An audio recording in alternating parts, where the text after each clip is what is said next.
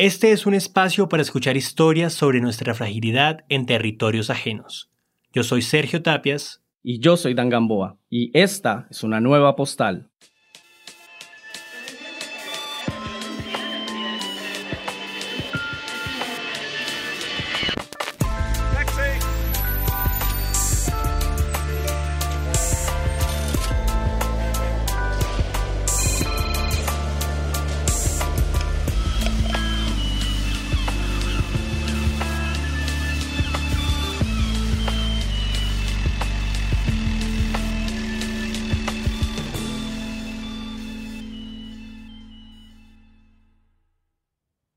Estos momentos hay jóvenes radicados en países ajenos, estudiando para enriquecer su perfil profesional, teniendo la gran ventaja de estar en una cultura extraña o poco similar a la propia. Esta sensación de estar navegando en aguas foráneas, explorando nuevos horizontes, crea una extraña seguridad que en un instante puede verse afectada. Inseguridades, xenofobia, abuso de confianza o incluso desastres naturales pueden hacer que en cuestión de segundos esa sensación de seguridad se desvanezca la primera historia del episodio nos la cuenta Nicolás Molina, quien llegó a Madrid para enfocarse en su semestre de intercambio en la Universidad Francisco de Vitoria. Mientras buscaba dónde vivir y guiado por la intuición, quedó atrapado en una espiral de celos, conflictos amorosos y paranoia. Nicolás nos cuenta. Soy Nicolás Molina. Hace como tres años y medio me dieron ganas de, de irme a intercambio. Pues siempre empecé a hablar con mis papás, les dije como que tenía ganas de irme para España ellos pues me dijeron pues que si quería que lo hiciera. Empecé a hacer todos los trámites en la universidad y las cosas pues empezaron a, ir dando. Finalmente, el, me fui el 24 de agosto de 2017. Yo llegué allá como a los tres días. Yo llamé, y así se estaba como súper asustado porque dije no voy a conseguir nada. Llamé y me contestó una señora colombiana la señora súper querida me dijo como, sí, claro, venga hoy mismo y mira el apartamento, pues para ver si le gusta. Y, llegué y supe, era una señora y un señor. Y súper buena gente. Y el tipo como que era, pues era rarito, pero yo no le puse cuidado. Y antes de ir el me dijo, o sea, se puso, se puso serio y me dijo como, pero seguro, porque no nos vamos a arriesgar a separarle la habitación y decirle a nadie más que venga por usted y si usted no llega mañana, pues entonces nosotros nos jodemos. Y yo como, sí, todo bien. Caso es que yo al otro día llegué con mis cosas. Me dijeron que a las 12, yo llegué a las 12 en punto con mis cosas.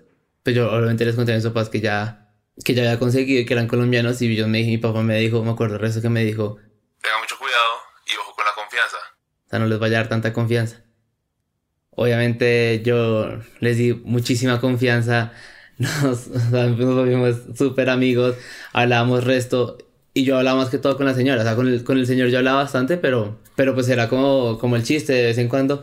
Pero con la señora yo sí, o sea, le, empecé le contaba mis cosas, le contaba de, cosas aquí en Colombia, porque ellos no eran pareja. O sea, vivían juntos, dormían juntos, tenían dos hijas, que ya eran grandes, pero no eran pareja. Obviamente la señora me contó todo el por qué ya no eran pareja y, toda y todos los problemas que habían tenido en el pasado. Pero sí me daba cuenta que ella trataba súper mal al tipo que lo gritaba, le pegaba a veces. Como que el tipo empezaba así como a tratar de darle besos y la señora se fastidiaba y Trin le metía un calvazo, le metía una cachetada. Pero el tipo a veces sí era muy impulsivo, como que se ponía muy bravo. Un día la hija me escribió que eh, el señor ah, pues estaba molesto conmigo. Eh, usted, usted, lo molesta y no le gusta que usted lo moleste. Pero acaso yo qué le digo o qué? Y la señora me dijo como no, pues le hizo un chiste ahí, al tipo no le gustó, entonces después nos sentamos los tres a hablar y yo le dije como, ¿qué pasa? O sea, usted también me hace chistes, yo le hago chistes, todo bien. Si tanto le molestan mis chistes, pues yo mejor me, no, me quedo callado y no le vuelvo a decir nada. Y el tipo, todo bien, ya las cosas pasaron pues normal. El Black Friday, la señora me dijo que si la acompañaba, que la acompañara al, al campo, que es un donde venden comida y venden ropa y juguetes. Yo como sí, hágale. Pero entonces me dijo, salga por detrás y le da toda la vuelta a donde estaba parqueado el carro porque el Iván estaba en la otra puerta. Pero para que yo llegara por el carro tenía que cruzar por donde estaba Iván. Pero entonces me dijo como pues, pues pila, trate de que no lo vea. Pero pues yo no, yo no hice gran cosa. Yo lo único que hice fue ponerme la capota, que siempre me la ponía, y caminar por el frente. Él estaba hablando con el que cuidaba. Me subí al, al carro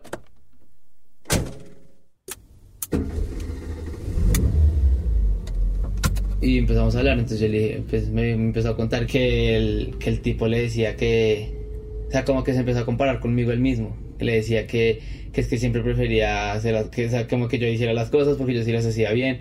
Vainas así que, pues que nada que ver. Llegamos al campo y empezamos a ver juguetes. Y yo iba a aprovechar y iba a hacer mi mercado. Cuando yo escuché que ella gritó, Iván. Entonces yo volteé a mirar que el tipo se me viene corriendo con una cara de demonio. Y yo dije, como este man aquí me mató. En este momento Nicolás quedó completamente desubicado. ¿Qué se habrán dicho el uno al otro para que se desatara un ataque de furia? ¿Qué reacción se puede tomar para salir ileso de ese ataque de paranoia? Entonces yo solté el, yo solté el carro y yo dije como, nada, voy a correr donde los de seguridad porque ya, mano, ellos no van a dejar problemas que me peguen. Entonces yo salí corriendo y en, mientras iba corriendo, yo iba botando todas las cosas para, como para hacerle, para que le estorbara a él. Y el tipo lo único que gritaba era, cójanlo, cójanlo, el man está robando, es un narcotraficante, cójanlo, cójanlo. Entonces pues yo no le ponía cuidado y no yo llegaba de seguridad y el de seguridad apenas cuando me vio corriendo me paró de una. Me dijo, ¿qué pasó? Yo dije, ese man está endemoniado, me va a matar. Y después llegó el, el tipo y también lo pararon y pues estaban preguntando como que qué pasa. Y el tipo me mandó un puño así, pero los de seguridad nos tenían muy separados. Y después me metieron un cuartico. Y yo estaba así, yo tenía la adrenalina toda. Y, el tío, y nos empezaron a preguntar como que qué pasó. Y me preguntaron usted por qué estaba corriendo. Eso va a pensar que la gente, o sea, la gente va a pensar que usted sí está robando. Y yo le dije, como, entonces, ¿qué hago? ¿Me dejo matar solo porque usted, para que ustedes no piensen que yo estoy robando? Y dejaron entrar al tipo. Y apenas entró, el tipo me dijo, yo a usted le dije, yo a usted le dije que no se metiera conmigo. Entonces yo le dije como, cuando usted me dijo eso, yo cuando me estoy metiendo con usted. El tipo, usted está acostando con, con mi mujer y usted lo sabe. Y la de seguridad fue como, ah, esto es un problema de mujeres. No, no, no, aquí no nos van a meter con esos problemas. Si se van a agarrar, agárrense afuera, pero aquí no nos traen esos problemas. Y sacaron al, a Iván. Entonces yo me salí y yo estaba, estaba ahí con la señora y estábamos pues hablando como que qué pasa. La señora llamó a la hija porque el, el, el novio de la hija en ese momento era policía. Se llamó a la hija, les contó todo lo que estaba pasando y yo estaba dentro del campo y él estaba afuera, el carro estaba afuera. En eso llega entra una señora de seguridad y nos dice, el tipo está encima del carro para que ustedes no se vayan. Entonces como, qué carajos, o sea, que man tan loco. Entonces yo salí, la señora salió porque iba a hablar con el tipo y yo salí detrás de ella, pero yo me quedé en la puerta del campo y yo estaba tratando de armarme mi cigarrillo y no podía, me temblaban demasiado las manos. Llegó la hija y el tipo ya se había ido para la casa. Entonces fue como, me dijeron como, bueno, lleve el carro y, y, vamos a la casa a ver qué pasa. Se fueron la, la hija y el, el, el, novio detrás de nosotros. Llegamos a la casa y entró primero la señora, después entró la hija, después entró el novio de la hija y después entré yo. Era un pasillito. Estaba todo apagado, todo a oscuras. Uno entraba y el primer, la primera puerta a la izquierda era mi cuarto, la siguiente era la cocina. Entonces la señora entró, con, entró mirando hacia la izquierda se paró en la cocina y le dijo, ¿usted qué hace ahí? Estaba esperando que Nicolás entrara de primeras para pegarlo qué? Y el tipo, ahí sí prenden todas las luces el tipo sale y se va para la sala y yo me quedo siempre, me quedé siempre detrás del policía. Y el man, y empezaron a pelear, el tipo le decía que es que yo era, que yo era un huevón, que él sabía que yo no estaba estudiando, que yo era un narcotraficante, que él me iba a denunciar, que no sé qué. Después empezaron a pelear entre la señora y él se empezaban a, se empezaron a decir resto de cosas, la señora le, la empezó, a tratar súper mal. El man empezó a decir como es que usted aquí me ha tratado de sacar con policía. ¿Cierto, Nicolás? Y yo, yo, eso no es verdad. Y el tipo dijo, como si ves que a usted le faltan huevas. Y yo, yo como pues diga lo que quiera, o sea, en verdad. Y ahí seguían peleé, que peleé, peleé, que peleé, diciéndome cosas, el man, pues sí, amenazándome resto. Y llegó un punto donde dije, como no, necesito salirme de acá. El, el edificio quedaba al lado de un parque. Yo me fui hasta allá atrás y yo llamé a mi mamá. Y le empecé a contar todo. Y empecé a llorar así, atacado llorando. No podía ni siquiera hablar. Obviamente mi mamá súper preocupada me dijo como, no, sálgase de allá. Porque yo ya más le dije como, yo no quiero estar acá. Yo decía como, yo estoy durmiendo y el tipo ahí me... Se entra con un cuchillo a hacerme algo, una vaina así. Yo, le dije, como, no, yo me quiero ir de acá. Estaba llegando a la casa y ya estaba saliendo la hija y el novio dijeron, ¿cómo qué vas a hacer? Y yo le dije, como no, yo no me quiero, yo no me quiero quedar acá, o sea, no me siento tranquilo, no, no me siento tranquilo y yo tampoco quiero causarles problemas a ellos, o sea, aquí yo soy el extraño, no, no él. así sea una rata o lo que sea, yo, yo soy el extraño. Entonces yo entré a la casa, cogí una mochila, una mochila que tenía y empecé a sacar como la ropa importante y mis cosas de valor. Y ahí en eso entró la señora y me dijo, ¿usted qué está haciendo? Y yo le dije, no, yo me voy a ir. Yo no me siento tranquilo acá, yo no quiero estar acá. Y me fui y me fui para un hostal. Sabiendo que nada de lo que pudiese hacer resolvería un conflicto estructural en una relación tóxica y que pese a su buena voluntad nada iba a cambiar, Nicolás decide apartarse y entendió que existen situaciones a las que es mejor renunciar. Yo salí del hostal a las 11 el, el sábado, ni me bañé ni nada, salí con mi mochila y yo empecé a caminar por Madrid. Y yo caminé por Madrid, no sabía para dónde coger, no sabía para dónde ir, no sabía, no tenía a quien decirle cómo lo que me estaba pasando. Me caminé todo el centro de Madrid, así todo el día, y empecé a buscar hostales, llamaba por hostales a cada rato y no había. Busqué a preguntar en hoteles y no había. Ya estaba súper preocupado porque no, no, no tenía dónde quedarme, ya se estaba oscureciendo estaba tan asustado y me sentía tan observado porque es que además el tipo trabajaba en Cabify. Entonces pues él estaba siempre dándole vueltas a la ciudad y yo estaba caminando por el centro. Entonces pues estaba bien asustado y siempre me sentía observado. Y llegué a un hotel, no me acuerdo dónde, y pregunté cómo pues que se había cupo. Y la chica como, uy, está de buenas porque queda una habitación. Me dijo 180 euros la noche. Y yo llamé a mi mamá y me dijo, ¿cómo mami cuesta eso? Y me dijo, dale, no importa. Yo llegué, entré a la habitación, me sentía tan inseguro que empecé a prender todas las luces. Me bañé, bajé, intenté comer, no pude comer, volví a subir y estuve toda la noche encerrado en la habitación. Yo le escribí a los de la universidad y les, les conté el caso. Y la señora me dijo que iba a hablar con un abogado, pero que todo bien. Porque es que cuando yo, el sábado yo también estaba hablando con la señora y la señora me dijo que el tipo había, había llegado a la casa con policía diciéndole que yo era un narcotraficante y que yo estaba manejando sin pase. Y yo les conté eso al, a los de la universidad. Me dijeron, no se preocupe, nosotros aquí en la universidad le damos un certificado de que usted sí está yendo a estudiar, que, que no está haciendo nada malo, pero necesitamos es que usted los demande. Y yo decía como, yo no los quiero demandar porque yo no quiero embalar a la señora. Porque bien o mal la señora se portó siempre bien conmigo. Entonces, bueno, yo llegué el lunes a la universidad y yo lo primero que hice fue ir a la oficina de, de la señora que me estaba ayudando. Entonces yo le conté, pues me, le conté cómo estaba, entonces me dijo como no, pues tranquilo. Ahorita lo que tienes que hacer es ir y sacar tu ropa, pero no vayas a ir solo, ve con policía. Pero para yo tener que ir con policía, yo tenía que ir a demandar. Yo llamé a la señora y yo le dije, yo voy a ir a recoger mi ropa hoy, pero necesito que haya policía. La hija estaba bravísima. Me dijo, como no, yo no quiero más policías en mi casa.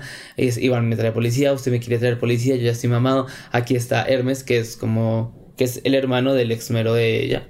Aquí está Hermes, y no dejar que pase nada, igual Iván está trabajando. Y yo como...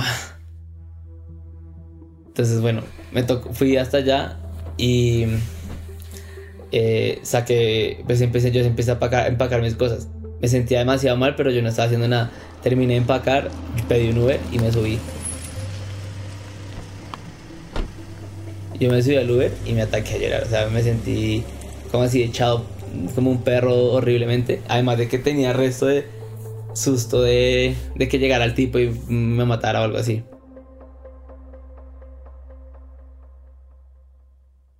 Teniendo un nuevo sitio donde dormir, Nicolás se dio cuenta que la vulnerabilidad a la que está sujeto un estudiante en el extranjero hace que aspectos muy fundamentales como comer o dónde dormir estén sujetos a variables impredecibles. A 2.000 kilómetros de distancia estaba Kiara Velázquez, quien llegó a Bremen, Alemania. A diferencia de Nicolás, Kiara quiso vivir en una casa con personas de su edad que le permitiera tener un grado de libertad y de entendimiento.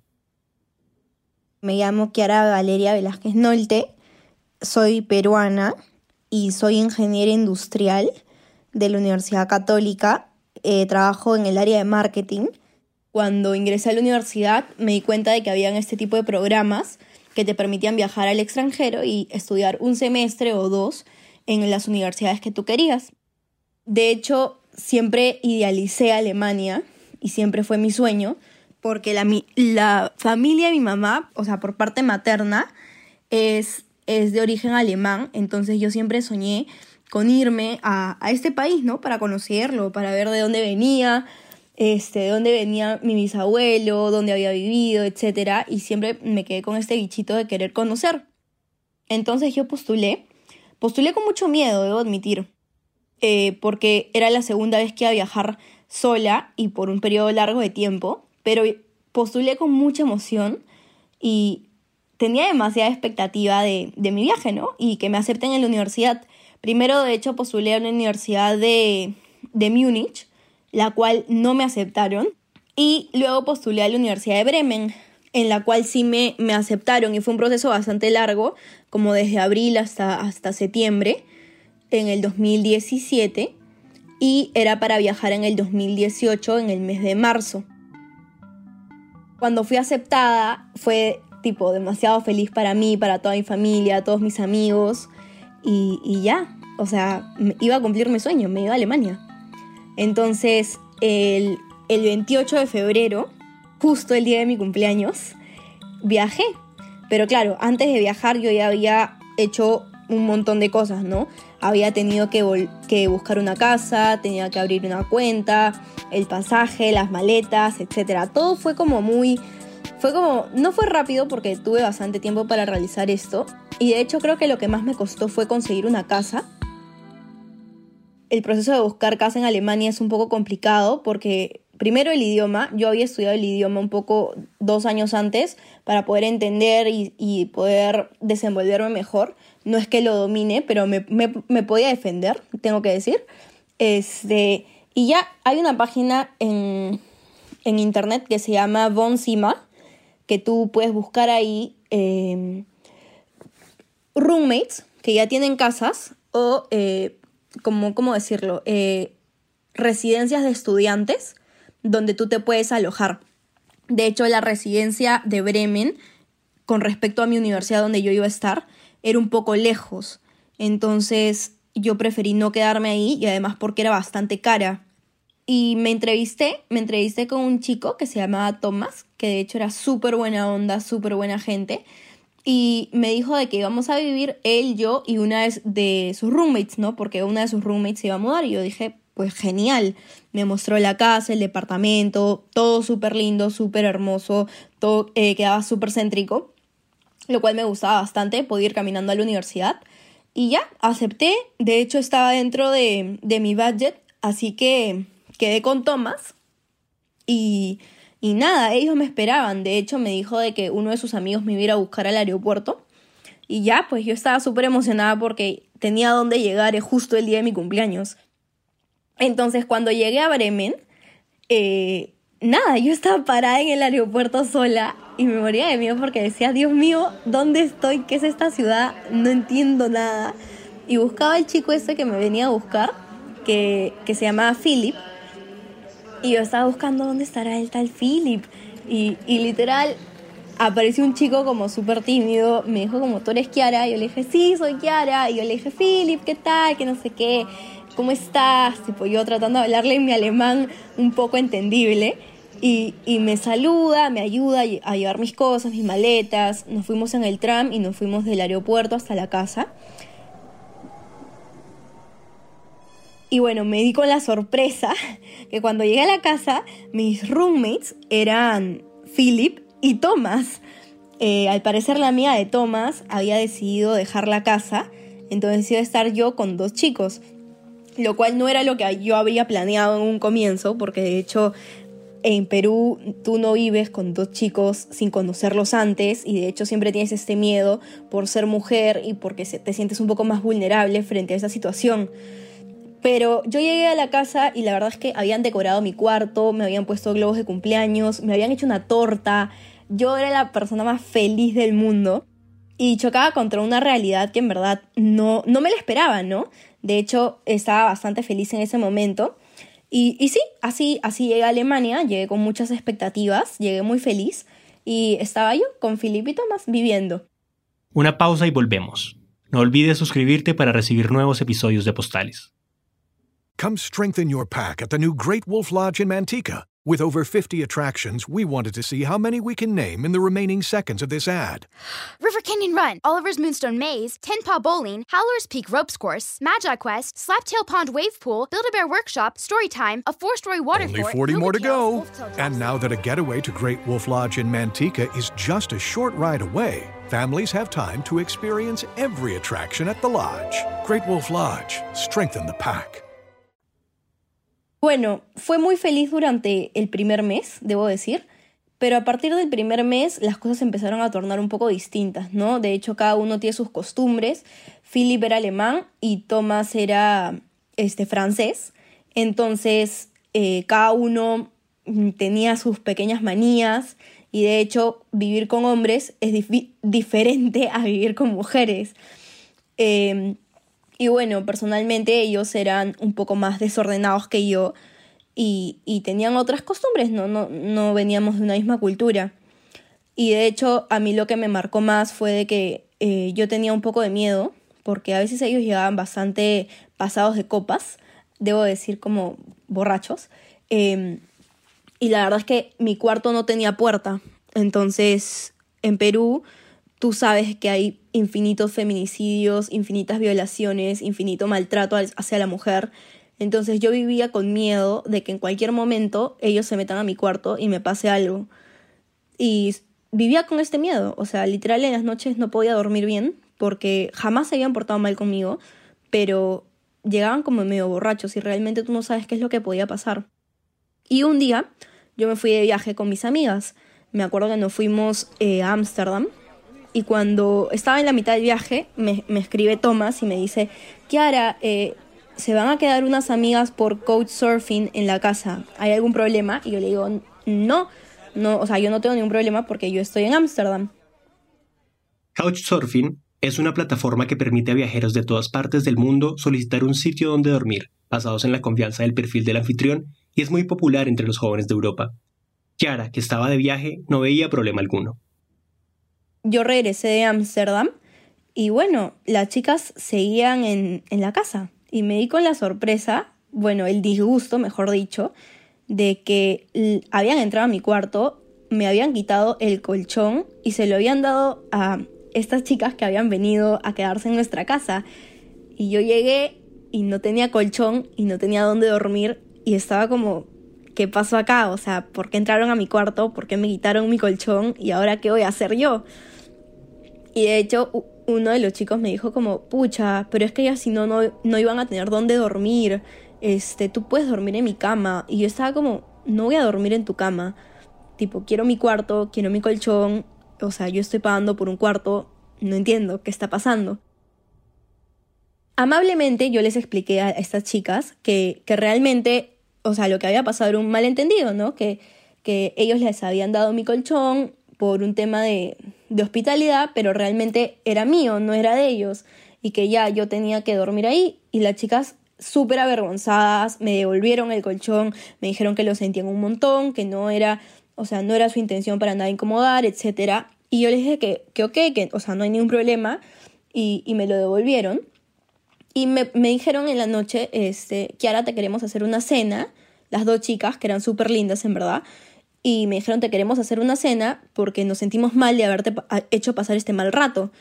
Y yo dije como, en verdad, o sea, no es, no es necesario, tranquilas, no importa, pero ellas insistieron y yo acepté.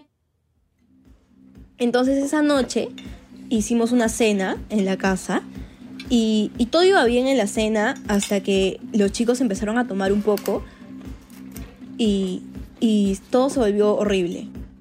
Los chicos empezaron como a darles de tomar a las chicas, yo estaba totalmente sobria y ellos empezaron como a besarse adelante mío en la mesa, las chicas tipo se les subían encima, estaban tornándose para otra cosa y yo estaba como, Dios mío, ¿qué está pasando? Y yo estaba sentada y miraba todo y yo sentía que estaba en una escena pero terrible.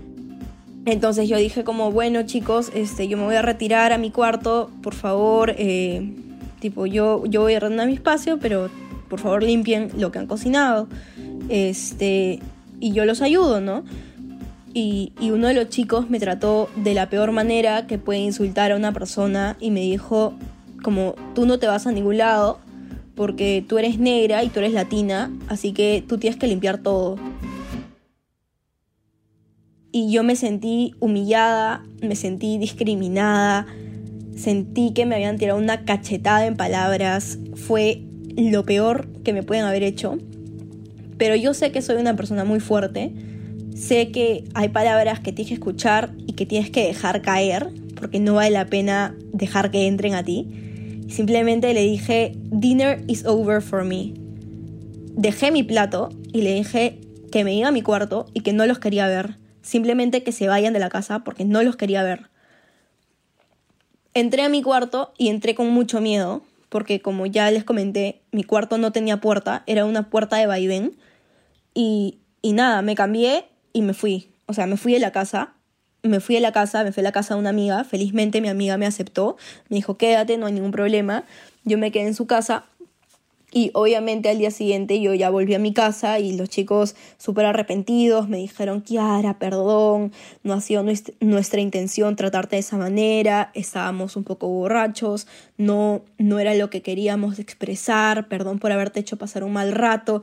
Y yo estaba como, por favor, tipo, no me hablen, no me toquen, en verdad yo no confío en ustedes, no, no quiero nada con ustedes. Y me sentía súper mal conmigo por, por, quedarme en esa casa. Y, y, empecé a buscar casa porque no me quería quedar en esa casa.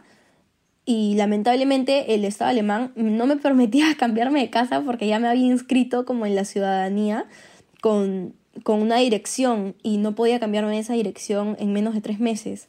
Entonces me tuve que quedar en esa casa con mucho miedo y todos los días prefería salir y regresar como muy de mañana para no cruzármelos, ir a trabajar súper temprano, me levantaba a 4 de la mañana para ir a trabajar, regresaba, comía y me iba a la universidad, para evitarlos totalmente.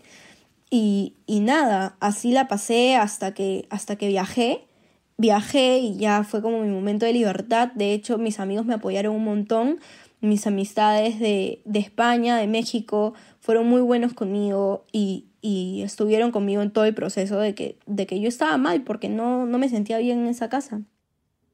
Yo empezaba mi Eurotrip en quincena de junio. Yo me fui a Eurotrip como de quincena de junio hasta quincena de agosto. Cuando ya empecé a viajar fue como otra cosa. O sea, me sentía libre, me sentí una persona que podía dormir tranquila, salir tranquila, dejar mis cosas sin miedo, podía expresarme como soy, podía ser la latina que soy, no tenía miedo a ser latina ni que me juzguen por eso. Y, y eso me gustó bastante, me gustó bastante, aprendí que, que en Alemania hay de todo, ¿no? Y no solamente en Alemania, en toda Europa. Y creo que no solo en Europa, sino en todo el mundo hay todo tipo de personas con las que te vas a seguir cruzando en el día a día y con que vas a tener que afrontar, porque no, no todos piensan de la misma manera que tú, no todos vienen de la misma cultura. Y sí es algo que, te va a chocar, pero es algo con lo que vas a poder aprender, vas a poder superar y, vas a seguir adelante. Y eso es, eso fue mi viaje. Aprendí que tengo que ser fuerte y que tengo que aprender a, a ver las circunstancias en las que estoy y ver cómo solucionarlas. No quedarme callada, siempre defender mis derechos y pedir ayuda si es que es, necesario, ¿no? En ese vaivén de la incertidumbre están sujetos miles de estudiantes en todo el mundo. Situaciones como conseguir una vivienda, el sustento y el idioma pueden complicar una experiencia que ya de por sí es difícil. Pero, ¿qué sucede cuando las cosas salen de todo nuestro control? Esta es la historia de Dite, una danesa quien durante su intercambio en México vio cómo todo a su alrededor empezó a desmoronarse.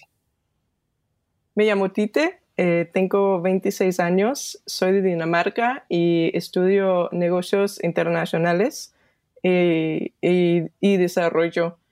Em, hace tres años yo estuve en México de intercambio, eh, un semestre en Ciudad México, y ahí es donde pensé que, que, mi vida iba a cambiar de una buena manera y pensé que iba a a experimentar una, un nuevo paso en, mi vida educacional y, personal.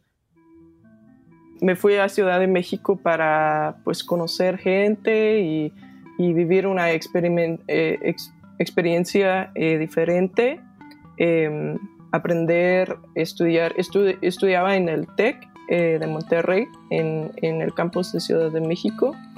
Estaba en, en una casa con cinco otros estudiantes y tuvimos, pero todos tuvimos clases en el TEC y, y pues ese día me acuerdo que me levanté, em, me lavé los dientes y desayuné allá en mi casa y luego me, me fui en el camino al TEC como todos los días.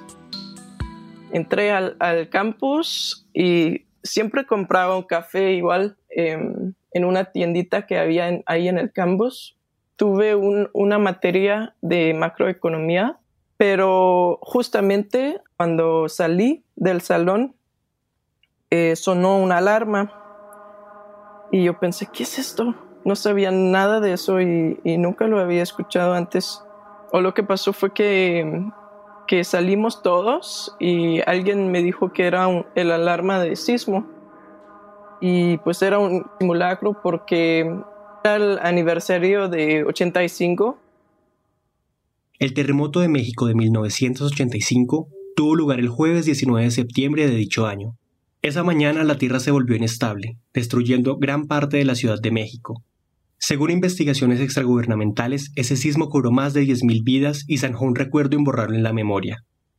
Y todos estábamos muy, eh, muy contentos y me acuerdo de que todos estaban riéndose y, pues platicando, eh, haciendo la vida, ¿no? Como, o sea, platicando con sus amigos o sea, no pasaba nada y sabíamos, que, no, que no era algo real.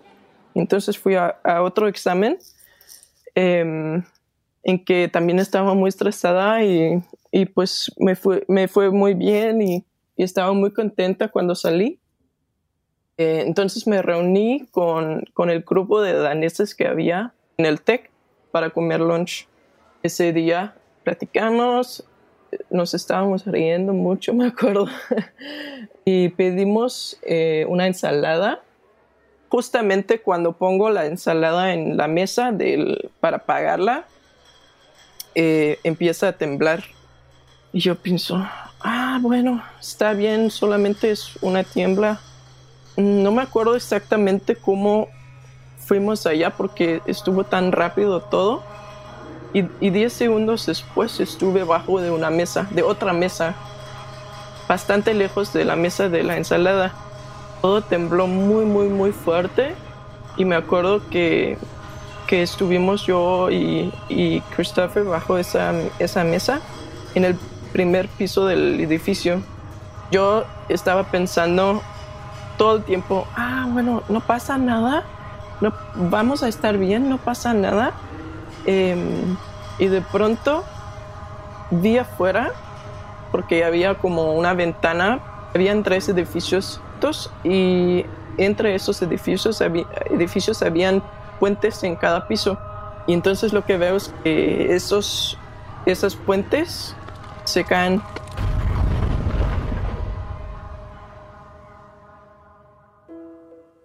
Sentí mucho miedo sentí mucho miedo, sentí como que me iba a morir, sentí como que todo el mundo se estaba cayendo, que pensé que el edificio en que estaba se iba a caer, em, se iba a romper y pensé que nunca iba a ver a mi familia, em, a mis amigos, a nadie.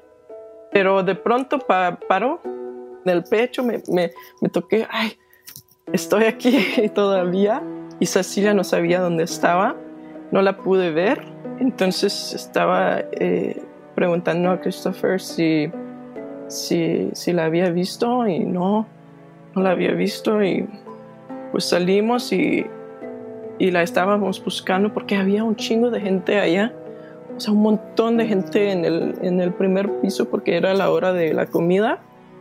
Entonces casi todo el mundo estaba comiendo en ese, en, en ese momento que pasó todo nos levantamos de, la mesa, debajo de la mesa, y estuvimos muy como confundidos, no, sabían a dónde ir y no vi, a, no vi a Cecilia para nada y no sabía dónde estaba, no sabía buscar, si buscar a ella o, o si salir primero. Caminamos unos pasos, eh, Christopher y yo, Luego viene Cecilia desde la nada, me, preguntó, ¿estás bien? ¿Estás bien? Y yo le pregunté, sí, estoy bien, tú estás bien, sí, sí, sí, ok, todos estamos bien, qué, bueno, qué suerte que no nos pasó nada.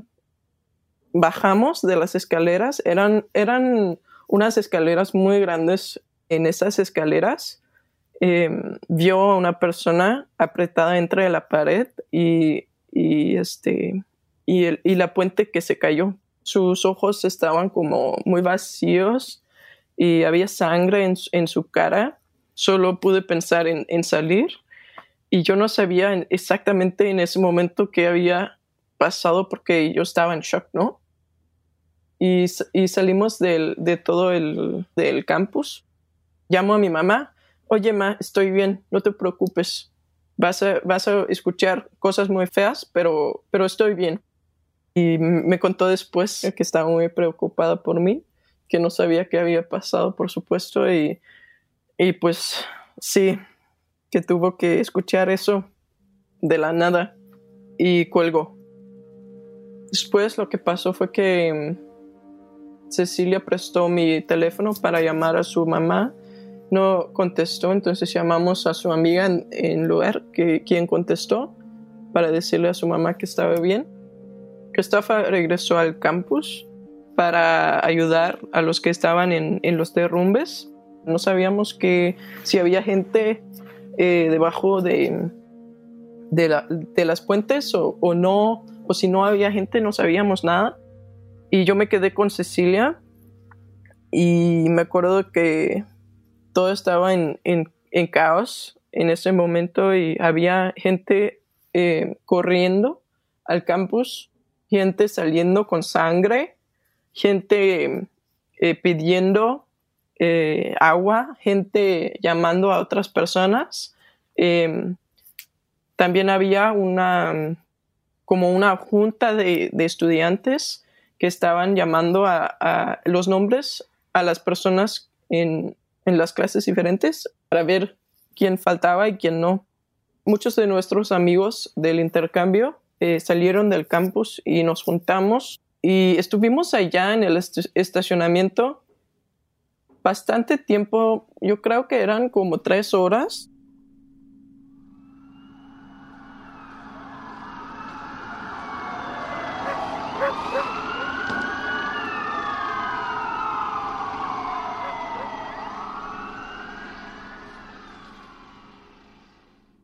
Mientras Dite se reunía con otros estudiantes de intercambio, los estudiantes locales empezaron a organizarse. Hicieron listas a mano de las personas que estaban allí mientras otros regresaban al campus y con ayuda de la policía buscaban sobrevivientes entre los escombros. Y al fin la gente se, fue y yo me quedé con, un grupo de intercambio porque yo no quería ir a la casa em, porque tenía miedo. Estaba yo con, con un grupo que vivía muy cerca al campus y nos fuimos allá a su casa. El internet se fue, el señal para, los teléfonos se fue. Todas las tiendas se cerraron. Sí me acuerdo que, compramos unas tortas en el, camino porque estuvimos un poco preocupados de que, no iba a haber comida. Y entonces nos, nos quedamos allá en, la casa de mis amigas, eh, de mis amigos, toda la noche y platicamos, platicamos, platicamos. Este, cuando tuve que dormir, me dormí con, los zapatos porque, porque tenía miedo de que iba a salir por, la por el medio de la noche. Yo tuve suerte cuando otros no, porque luego nos enteramos de que cinco personas habían perdido la vida ese día solamente en el, campus del TEC, debajo de las puentes, que eran, o sea, que que quedaron a 10 metros de mí cuando pasó. Es algo que me ha afectado bastante eh, emocionalmente, eh, obvio, o sea, aquí no, pero es que está raro pensar que, que yo vine allá, estuve en el lugar que supuestamente era el lugar más seguro de todo México en ese momento y se murieron cinco personas. Estoy muy contenta de que sobreviví, por supuesto. Em, y de que yo no conozco a nadie que, que perdió la vida ni que, que se quedó atrapada en, en, algún lugar. Pero yo creo que en total había como 300 personas que se perdieron la vida en Ciudad de México ese día. Después de esta experiencia, Tite no podía conciliar el sueño y tenía episodios de estrés. Fue así como terminó regresando a Dinamarca, truncando de manera abrupta su intercambio en México, mientras buscaba tiempo para sanar. Tanto Nicolás como Kiara y Dite, hay muchos estudiantes en el extranjero que han pasado por un abanico de pruebas, como una barca a la deriva, pruebas que terminan forjando a las personas mucho más allá de lo académico. Gracias a todas las personas que nos escuchan. Pueden encontrarnos en las redes sociales como Postales Pod. Para escuchar el resto de los episodios, pueden visitar caracolpodcast.com o usar la app de Caracol Radio. También estamos en Spotify, Apple, YouTube o en tu plataforma de podcast preferida. Para más información, pueden entrar a postalespod.com. De parte de Ariel, Dan, Catherine y Sergio, un abrazo y hasta la próxima postal.